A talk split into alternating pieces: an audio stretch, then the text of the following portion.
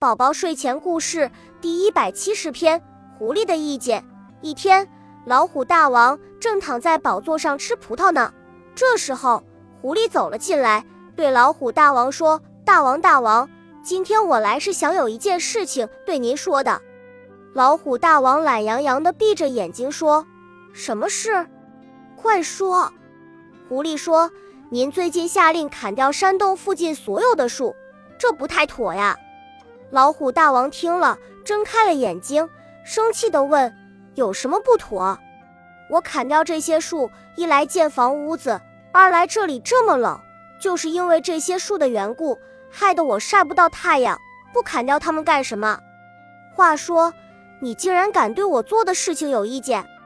好啊，我要杀了你才解气。”于是叫人把狐狸拖出去砍了头。很快。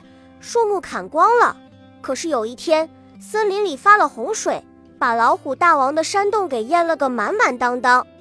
这时候他才后悔起来，可为时晚矣了。